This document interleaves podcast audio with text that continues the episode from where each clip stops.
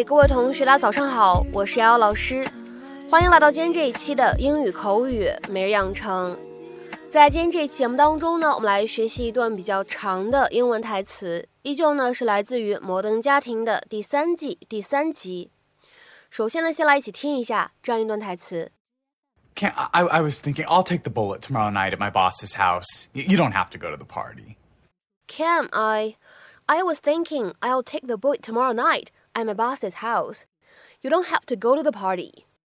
Cam，我一直在想，要么明天晚上我老板的那个无聊的聚会，我还是自己一个人去参加吧。你不必去的。Cam, I, I was thinking I'll take the bullet tomorrow night at my boss's house. You don't have to go to the party. Cam, I was thinking I'll take the bullet tomorrow night at my boss's house. You don't have to go to the party. Cam I? I was thinking I'll take the bullet tomorrow night at my boss's house. You don't have to go to the party. 那么在这么长的一段英文台词当中呢，它的发音技巧呢也会比较多。首先呢，我们来看一下第一处，当 take 和 the 出现在一起的时候呢，我们有一个不完全爆破的处理。你呢可以读成是 take the，take the。再来看一下第二处，bullet tomorrow。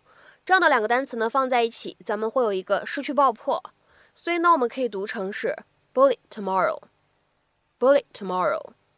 继续往后面看，当 at 和 my 出现在一起的时候呢，会有一个不完全爆破，我们呢可以读成是 at my，at my，at my。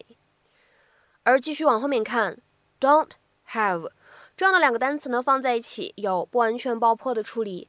我们呢可以读成是 don't have，don't have，don't have。好，我们再来看一下这段台词的末尾位置。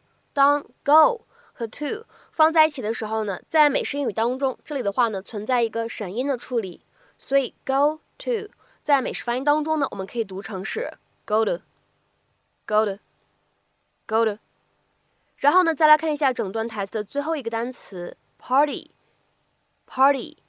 这个单词的话呢，它在美式发音当中啊，这样一个字母 t 也是一个闪音的处理，所以呢，在美式发音当中，我们没有读成 party，而读的是 party，party，感受一下。Day four of the juice fast, and, and I'm hungry, but I'm, I'm feeling pretty good.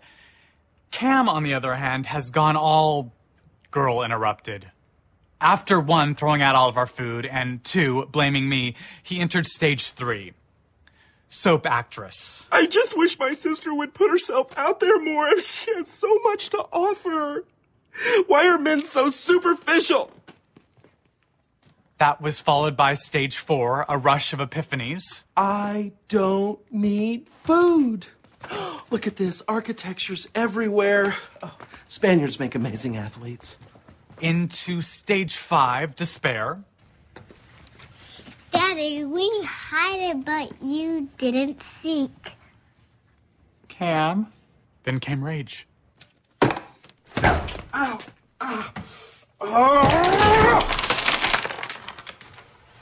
Hey, what you got there? The good news is Cam's never made it this far into a diet before, so. Downside, I have no idea what the next stage is going to be. But I'm pretty sure it's not charming party guest. Cam, I, I was thinking I'll take the bullet tomorrow night at my boss's house. You, you don't have to go to the party. They're, they're boring.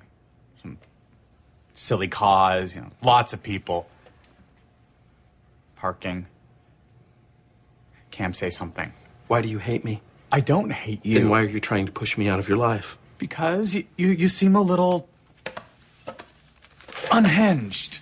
Okay, well, you know what? I think you should worry a little bit less about me and a little bit more about yourself and what you're going to wear tomorrow night because I saw what you have laid out and I don't think you're going to like the way you look in photos. 好，那么在今天节目当中呢，我们来学习这样一个非常有意思的短语，叫做 take a bullet for somebody， 或者是 take the bullet for somebody。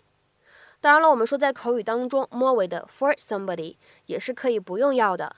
那么这样的短语什么意思呢？我们说字面的意思啊，这样的短语指的意思是替某个人挡子弹、挡枪子儿，literally to jump in front of and absorb the impact of a bullet from a gun being fired at someone else。比如说下面呢，我们来看两个例子。第一个，He took a bullet in his thigh， 他大腿中了一枪。He took a bullet in his thigh。那么在这个句当中呢，我们说没有出现末尾的 for somebody，所以在这里的话呢，take a bullet 就相当于 be shot，被击中了，哎，被打了一枪这样的意思。那么下面呢，我们再来看一下第二个例句：It's one of the basic duties of bodyguards to take the bullet for their clients if someone tries to kill them。 保镖的基本职责之一就是，如果有人要杀他们的客户，他们需要替客户挡子弹。It's one of the basic duties of bodyguards to take the bullet for their clients if someone tries to kill them. 好，那我们说在日常生活当中呢，take a bullet for somebody 或者 take the bullet for somebody，还有另外的引申意味，可以指什么样的含义呢？碰到一些不幸、困难、指责或者危险的时候，为了保护别人，自己挺身而出。By extension, to accept or put oneself in the way of some misfortune, difficulty, blame, or danger as a means of protecting someone else. 好，比如说下面呢，我们来看两个例句，会有一些长。第一个，I don't know why you always feel like you have to take the bullet for your bosses when they screw up. They never reward your loyalty in any way. 我不知道为什么每次你的老板们把事情搞砸的时候，你都会觉得你有必要替他们挺身而出。从来也没见他们以任何方式对你的忠诚表示感谢。I don't know why you always feel like you have to take the bullet for your bosses when they screw up. They never reward your loyalty in any way. 再比如说，我们来看最后一个例子。I used to take a lot of bullets when I worked as a PR representative for the senator. 当我以前给那位参议员做公关代表的时候，替他背了不少锅。或者说，当我以前给那位参议员做公关代表的时候，替他扛了不少事儿。I used to take a lot of bullets when I worked as a PR representative for the senator。那么在今天节目的末尾呢，请各位同学尝试翻译下面这样一个句子，并留言在文章的留言区。每次我做错事，都是我的好朋友站出来替我扛。每次我做错事，都是我的好朋友站出来替我扛。那么这样一个简短的句子，应该如何使用我们刚刚讲过的短语去造句呢？期待各位同学的踊跃发言。我们今天这一期节目呢，就先讲到这里，拜拜。